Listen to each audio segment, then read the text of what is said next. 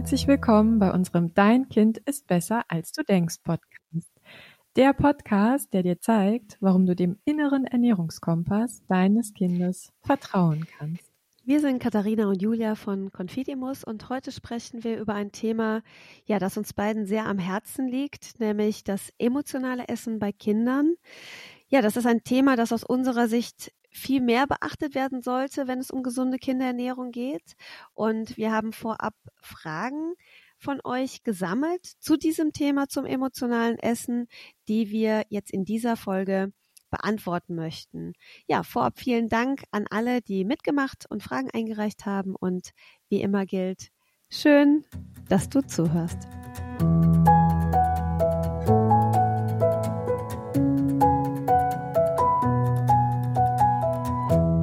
Ja, vielleicht zum Start erstmal ein paar grundsätzliche Fakten rund um das emotionale Essen.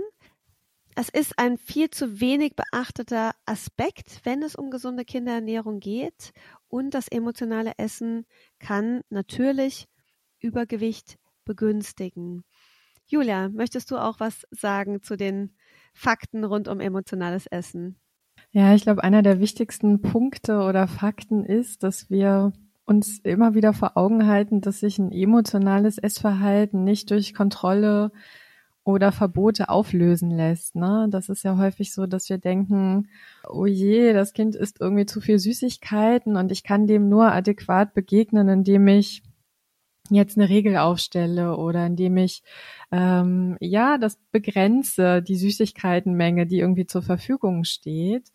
Und eigentlich, wenn es sich um emotionales Essverhalten dreht, dann erreichen wir damit eigentlich genau das Gegenteil, weil nämlich diese Kontrolle zu einem seelischen Ungleichgewicht führt. Und das seelische Ungleichgewicht ähm, kann dann sozusagen das emotionale Essen hervorrufen beziehungsweise noch verstärken. Ne? Ich glaube, das ist ein ganz wichtiger Punkt, wenn man so über grundsätzliche Fakten rund ums emotionale Essen spricht. Ja, vielleicht widmen wir uns auch direkt der zweiten Frage, nämlich was können Gründe sein für emotionales Essen? Und ich glaube, da ist es so das erste, was mir dafür oder was mir dazu tatsächlich sofort in den Sinn kommt, ist ja, beim emotionalen Essen werden unangenehme Gefühle kompensiert. Ne? Ein Beispiel, häufig ist es so, dass Menschen und eben auch Kinder sich mit Essen trösten. Das ist ja etwas, was wir ähm, häufig, oder es ist so ein Muster, was sich häufig in der Kindheit bildet, wenn wir hinfallen und uns wehtun, dann ähm, hört man das häufiger, kommen wir essen Eis oder hier sind ein paar Gummibärchen, dann geht's dir gleich besser. Und dadurch lernen wir natürlich, wenn etwas nicht gut läuft oder wenn ich Schmerz erfahre, ja, dann beruhigt mich Essen und dann tröstet mich Essen. Und das ist natürlich so ein, so ein Muster, was ja emotionales Essen fördert und was natürlich total hinderlich ist, weil in der Tat, wenn sich dieses Muster verfestigt, dann äh, begleitet uns das auch bis in unser Erwachsenenleben. Und wir haben dann eben das Gefühl, wenn irgendwas nicht gut läuft oder wir uns über Dinge ärgern oder wir frustriert sind, dass Essen dann das Mittel der Wahl ist, um diese unangenehmen Gefühle zu kompensieren. Es gibt aber noch viele weitere Gründe ne, fürs emotionale Essen. Äh, vielleicht magst du da noch ein paar aufzählen. Ja, Kinder essen natürlich auch mal aus Langeweile, ne, wenn sie nichts mit sich anzufangen wissen, dass sie dann zu Chips oder Schokolade oder auch anderen Dingen. Es können auch Brot oder was auch immer sein. Das muss ja jetzt nicht unbedingt, müssen ja nicht unbedingt Süßigkeiten sein, aber dass sie einfach generell aus Langeweile zum Essen greifen und zum Kühlschrank gehen. Dann kann es natürlich Frust sein. Es kann ein Wunsch sein nach mehr Harmonie, nach mehr Geborgenheit und vielleicht auch noch als kleine Ergänzung zu dem, dass das einfach schon frühe Muster sind.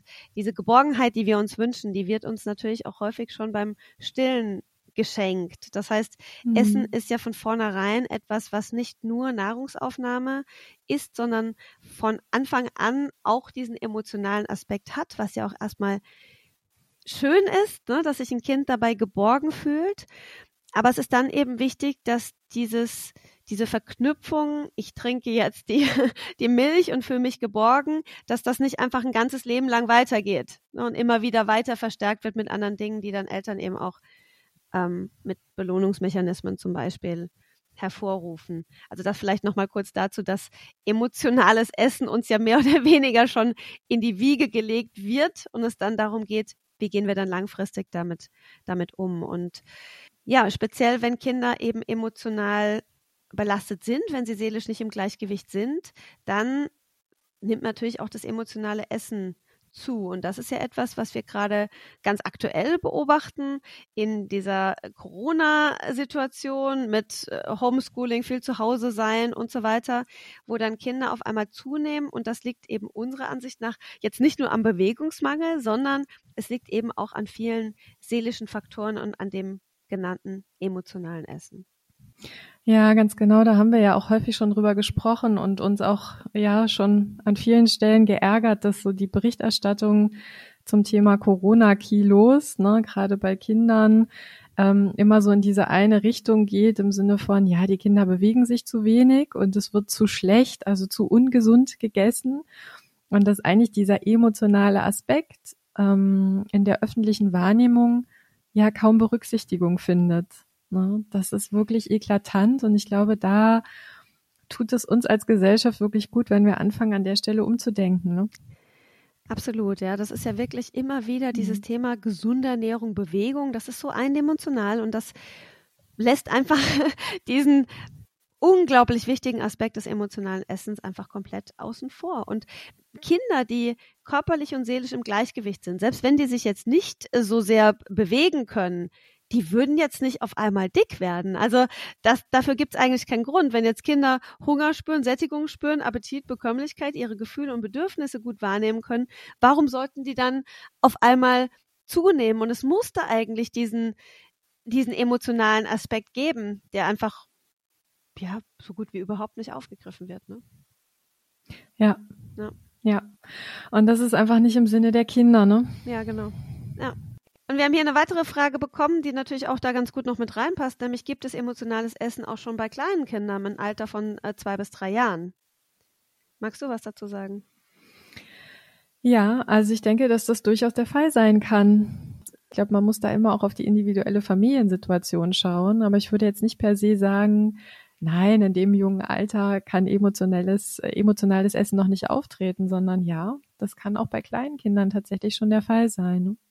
Letztendlich ist es ja sogar bei noch kleineren Kindern kann es der Fall sein, ne? wenn jetzt Kinder immer, wenn sie als Babys schon weinen aus den unterschiedlichsten Gründen, jetzt zum Beispiel irgendwie ein Fläschchen oder die Brust bekommen, auch da kann sich natürlich emotionales Essen schon verankern. Von daher kann das bei zwei- und dreijährigen Kindern auch schon der Fall sein, klar. Ja.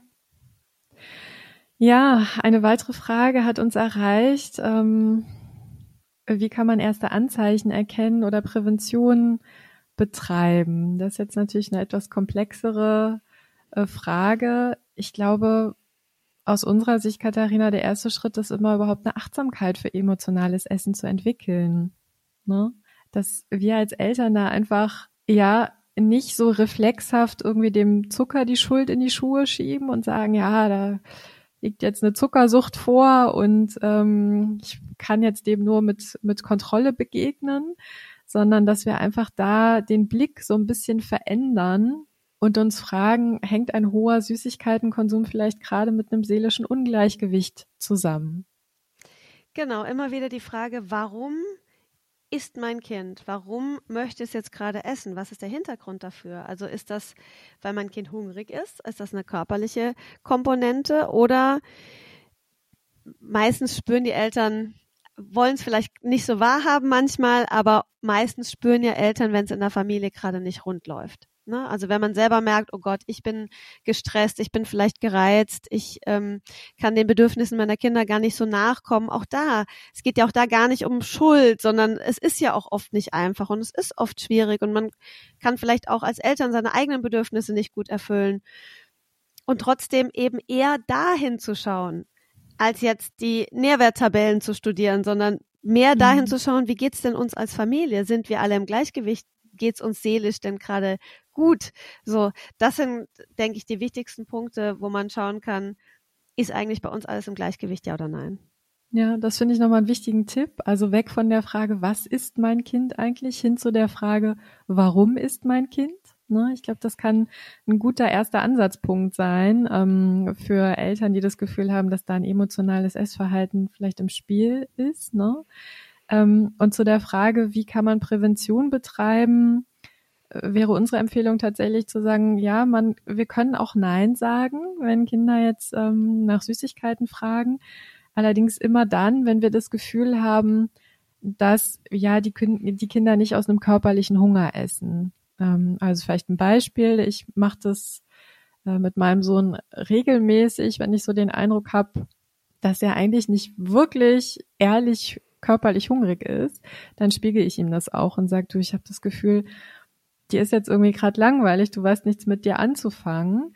Und ähm, ich liege damit immer häufiger richtig, tatsächlich. Manchmal täusche ich mich auch.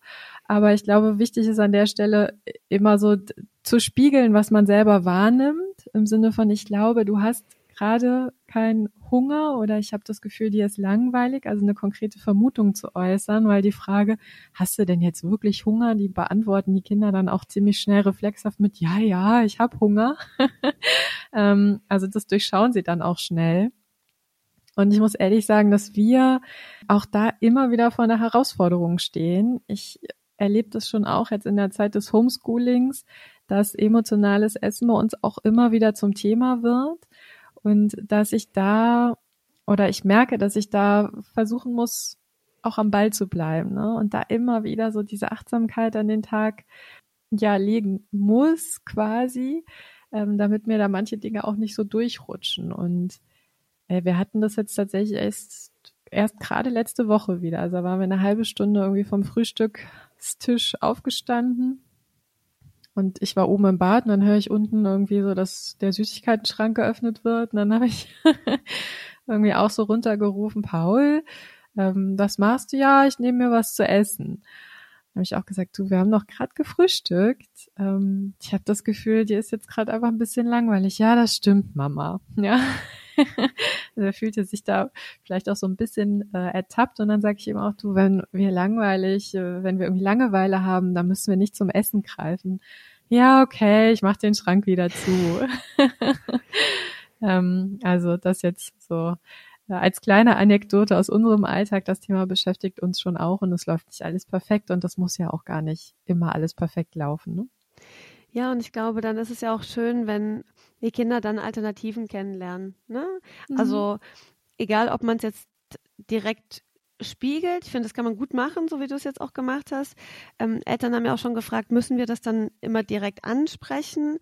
Ähm, ich finde, man kann auch dann Dinge tun, von denen man davon ausgeht, dass das jetzt gerade dahinter steht. Also um jetzt ein ganz konkretes Beispiel zu bringen, ne, wenn da jetzt zum Beispiel ein Kind äh, frustriert von der Schule nach Hause kommt, äh, geht zum zu den Süßigkeiten, nimmt sich irgendwie die Schokolade raus, dass man dann dem Kind vielleicht andere Dinge anbietet, ne, und sagt so, hey, was hältst du denn davon, wenn wir jetzt, was auch immer, ein Audiotraining irgendwie uns anhören oder irgendwie was anderes machen. Oder mhm. wenn du ähm, mit mir mal darüber sprichst, was gerade in der Schule los war.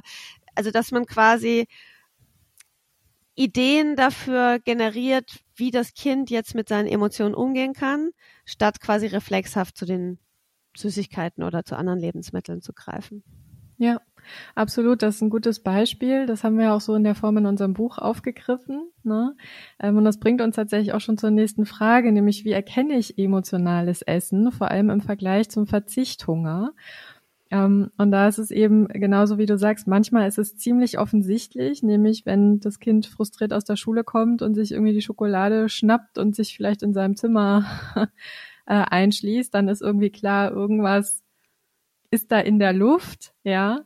Und dann gibt es verschiedene Möglichkeiten, darauf zu reagieren. Aber das ist ja tatsächlich auch etwas, was wir sehr ausführlich in unserem Buch beschrieben haben. Überhaupt ist ja dieses ganze Kapitel zum emotionalen Essen eines der ausführlichsten in, in unserem Buch. Ne? Ich finde, daran lässt sich, allein daran lässt sich schon ablesen, wie sehr uns dieses Thema irgendwie umtreibt. Und ich finde auch tatsächlich so als Mutter, die ja auch selber mit diesem Thema kämpft, nicht nur ich persönlich, sondern es ist auch immer wieder mit meinem Kind eine Herausforderung. Es gibt einfach auch unglaublich wenig zu diesem Thema, wo Eltern sich Rat holen können, oder? Ja, mhm. nehme ich auch so wahr. Also mhm. wie gesagt, es sind immer wieder die körperlichen Aspekte, auf die abgestellt wird, jetzt im Punkto auch Gewichtsreduktion und so weiter.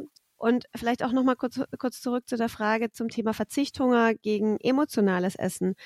Verzichthunger baut sich ja dann auf, wenn Kinder sehr reglementiert werden, also weil sie, also dass sie bestimmte Dinge nicht, nicht essen dürfen. Und dann kommt der Verzichthunger oder dieses für Eltern das Wahrnehmen des Verzichthungers eigentlich oft dann, wenn man es quasi fallen lässt. Also da ist ja quasi so wie bei so diesem Staudamm, wo sich einfach körperlich ganz viel Verzicht angestaut hat und dann gibt es eine kurze Phase von so einer Überkompensation und dann dann harmonisiert sich das. Und beim emotionalen Essen ist das anders. Emotionales Essen kann natürlich jederzeit kommen, nämlich dann, wenn einfach Sorgen, äh, Probleme, unerfüllte Bedürfnisse im Raum stehen. Also ich glaube, daran kann man es auch erkennen. Ja, ja.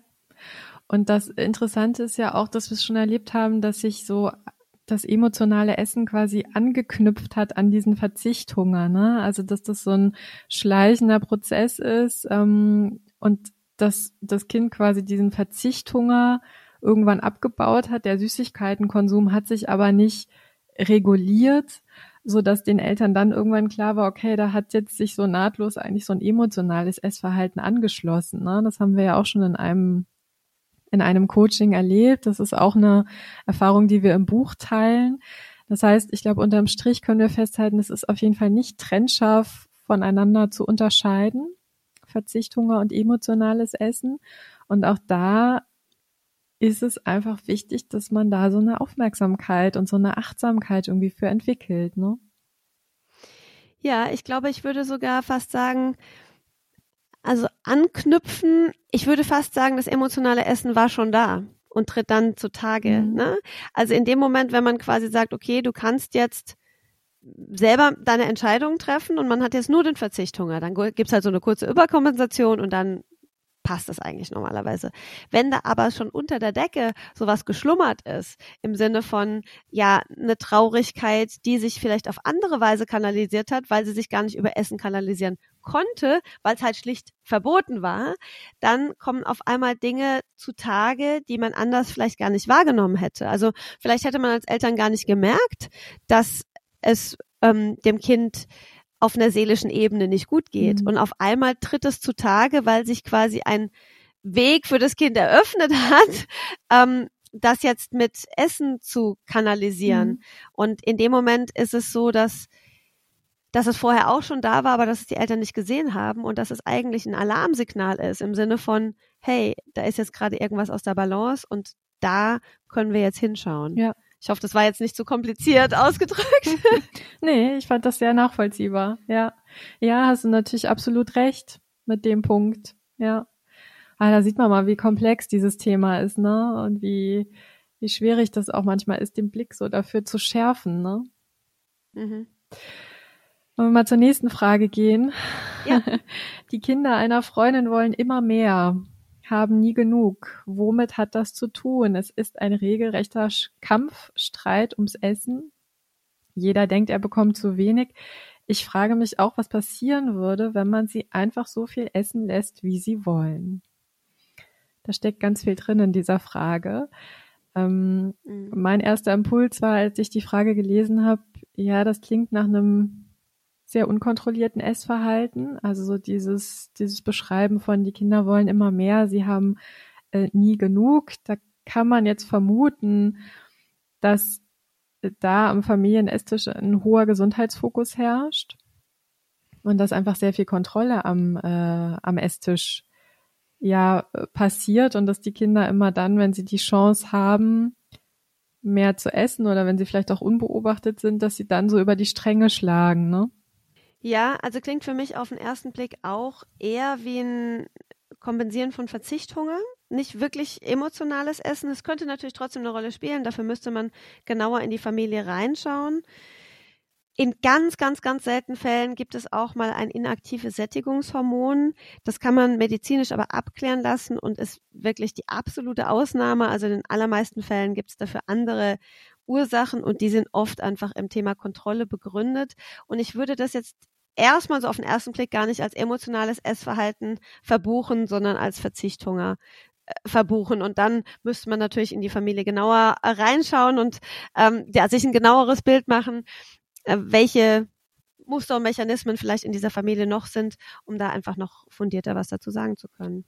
Genau, das ist für uns nicht so leicht, da jetzt an der Stelle quasi irgendwie die, die Lösung zu präsentieren, weil wir eben in unserer Arbeit ganz oft sehen, dass die Familien ganz unterschiedliche Herausforderungen haben.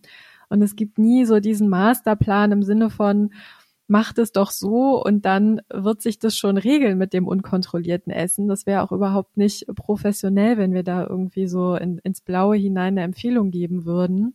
Einfach weil man sich da immer die ja, Familienkonstellation anschauen muss, um dann wirklich auch eine zielgerichtete Lösung zu finden, die für die Familie stimmig ist. Ne? Denn nicht jeder Lösungsweg oder Lösungsversuch fühlt sich auch für alle gleichermaßen stimmig und gut und richtig an. Ne?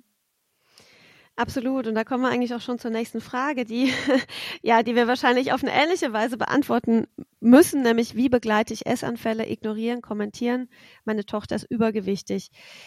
Wie begleite ich Essanfälle? Das A und O ist immer wieder die Frage, warum kommt es zu den Essanfällen. Und ohne dass wir dieses Warum beantworten können, ist es natürlich auch schwer, jetzt da diese Empfehlung abzugeben, weil es einfach das Ganze steht und fällt mit der Frage nach dem Warum. Was ist da los, dass die Tochter übergewichtig ist und Essanfälle hat? Das kann einfach sehr unterschiedlich gelagert sein. Und das muss nicht emotionales Essen sein, es kann emotionales Essen sein.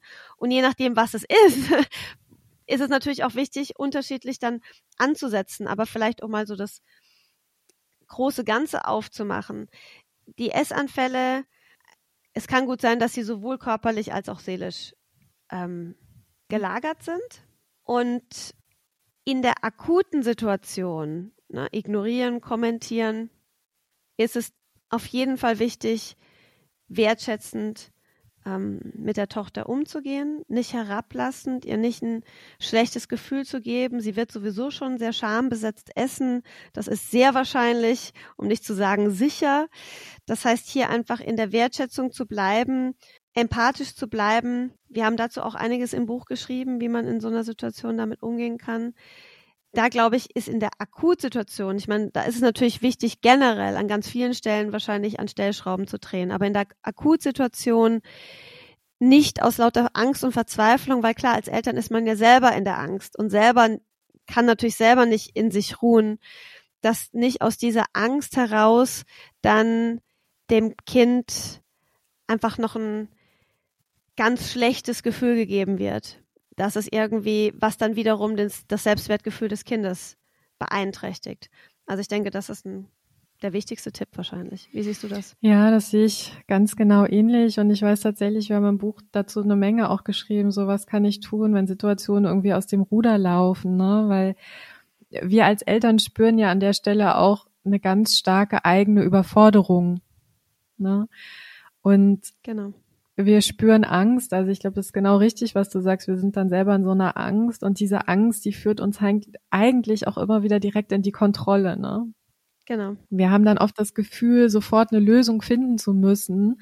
Und der erste Impuls ist, glaube ich, dann erstmal wieder zu reglementieren, zu kontrollieren. Ne? Aber wir wissen ja, wo da, wohin das langfristig führt. Ne? Deswegen ist das wirklich ja sehr komplex und ich gebe dir absolut recht man muss erstmal die Ursache ergründen.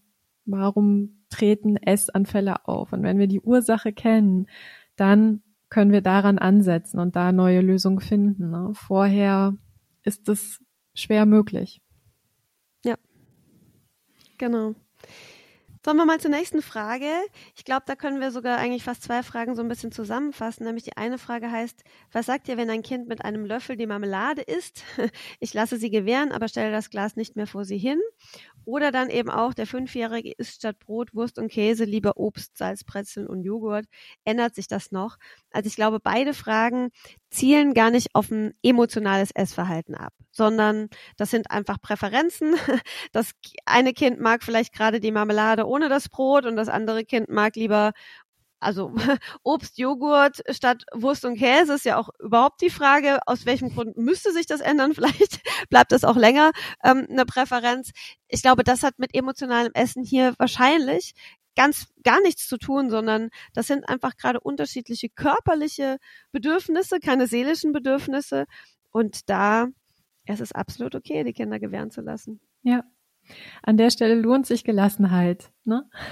Genau. Und die ist an der Stelle auch sehr wohltuend, auch wenn das, was die Kinder äh, manchmal so essen oder äh, der Speiseplan von außen für uns als Eltern doch vielleicht sehr einseitig oder nicht sehr ausgewogen erscheint. Ne?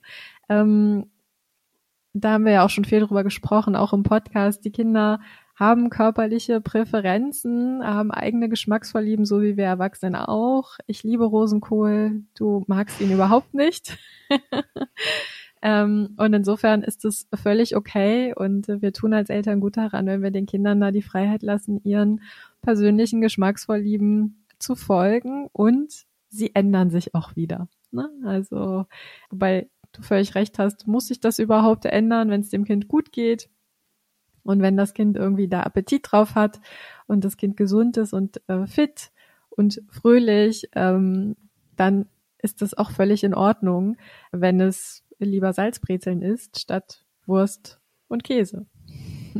Genau, und das ist vielleicht auch so zum Schluss noch mal eine ganz schöne Abrundung, Abrundung, wenn du sagst, ist das Kind fröhlich. Weil wenn ein Kind mit Freude und Genuss und mit Neugier isst, dann ist das ja kein emotionales Essen, sondern emotionales Essen ist dann gegeben, wenn das Kind irgendwas bedrückt. Und ich glaube, das kann man vielleicht auch nochmal so abschließend zusammenfassend dazu sagen, was so die Abgrenzung ist und dass es sich auf jeden Fall lohnt, bei emotionalem Essen achtsam zu sein und da in einer guten Beziehung zu seinem eigenen Kind zu stehen. Ja. Ja, wir haben noch eine letzte Frage. Und zwar lautet die, mich würde interessieren, ob und wenn ja, wie man es mit seinem Kind bespricht. Oder ist es sinnvoller, das nicht zu thematisieren und sich rein um die Gefühlsbegleitung zu bemühen? Was würdest du sagen, Katharina? Ja, also wir haben es ja vorhin schon mal angesprochen, als du gesagt hast, dass du mit Paul einfach da ähm, auch viel drüber sprichst und ihm diese Dinge äh, spiegelst. Finde ich auf jeden Fall sinnvoll. Genauso sinnvoll finde ich es, wenn man es quasi wahrnimmt und dann agiert, ohne das mit dem Kind unbedingt zu besprechen, indem man dem Kind andere Wege aufzeigt und anders ähm, dem Kind quasi ähm, beibringt, mit seinen Gefühlen umzugehen. Mm, von daher finde ich da beide Wege in Ordnung. Ja, ich glaube, mein Beispiel hat das da auch an der Stelle ganz gut gezeigt, dass ich auch dazu tendiere, das eher zu thematisieren es hängt natürlich auch so ein bisschen vom Alter des Kindes ab. Jetzt in der, in diesem speziellen Fall kennen wir das Alter des Kindes nicht. Ähm, aber ich würde immer eher dazu raten, zu sagen, man sollte es irgendwie thematisieren und dem Kind einfach spiegeln, wie man es wahrnimmt. Ne? Also im Sinne von, ich habe das Gefühl, dir ist gerade langweilig, aber du hast keinen Hunger. Mhm. Ja, wunderbar. Damit sind wir schon am Ende, am Ende der Folge zum Thema emotionales Essen. Nochmal vielen Dank für all äh, eure Fragen, die uns erreicht haben. Da sehen wir auch, dass das ein Thema ist, das euch auch, auch umtreibt, das euch auch beschäftigt. Und ich habe schon erwähnt, also in unserem Buch schreiben wir sehr ausführlich über das emotionale Essen. Das Buch hat auch die Anspruchshaltung, da tatsächlich auch so ein bisschen diese Lücke zu füllen, also diese Wissenslücke, dieses Vakuum, das es da irgendwie gibt, weil einfach über dieses Thema äh, wenig berichtet wird und weil es da einfach auch wenig Hilfestellung gibt für Eltern an der Stelle. Insofern haben wir ganz viele zusätzliche Übungen, Hilfestellungen, auch für Akutsituationen haben wir schon gesagt im Buch zusammengetragen. Und wenn du also jetzt beim Hören dieser Folge an irgendeiner Stelle das Gefühl hast, dass dein Kind vielleicht zum emotionalen Essen neigt, dann kann dir unser Buch an der Stelle wirklich sehr weiterhelfen. Ja, und jetzt sind wir schon beim Abschluss. Vielleicht noch als ganz kleine Ergänzung, emotionales Essen ist natürlich auch ein ganz wichtiger Punkt in unserer Coaching-Arbeit. Ne? Also das merken wir natürlich auch ganz stark, dass wenn Eltern auf uns zukommen und Unterstützung sich wünschen, dann ist es in sehr vielen Fällen einfach so, dass dann emotionales Essen auch eine Komponente dessen ist, ne? wenn einfach der Leidensdruck schon entstanden ja. ist. Ja, wir freuen uns natürlich sehr, wenn du auch bei der nächsten Folge wieder mit dabei bist. Ich werde da ein Interview führen mit äh, Dr. Julia Feind, einer Ökotrophologin. Ähm, das wird auch sehr spannend, so mit ihren Erfahrungen, die sie auf ihrem Weg gesammelt hat. Sie ist ja wirklich vom Fach und ja, vielleicht kann ich hier schon ein kleines bisschen spoilern, ist eben trotzdem beim achtsamen Essen gelandet. und deswegen finde ich das sehr spannend, was sie zu sagen hat. Und ja, bis dahin, mach es gut und nicht vergessen, dein Kind ist besser, als du denkst.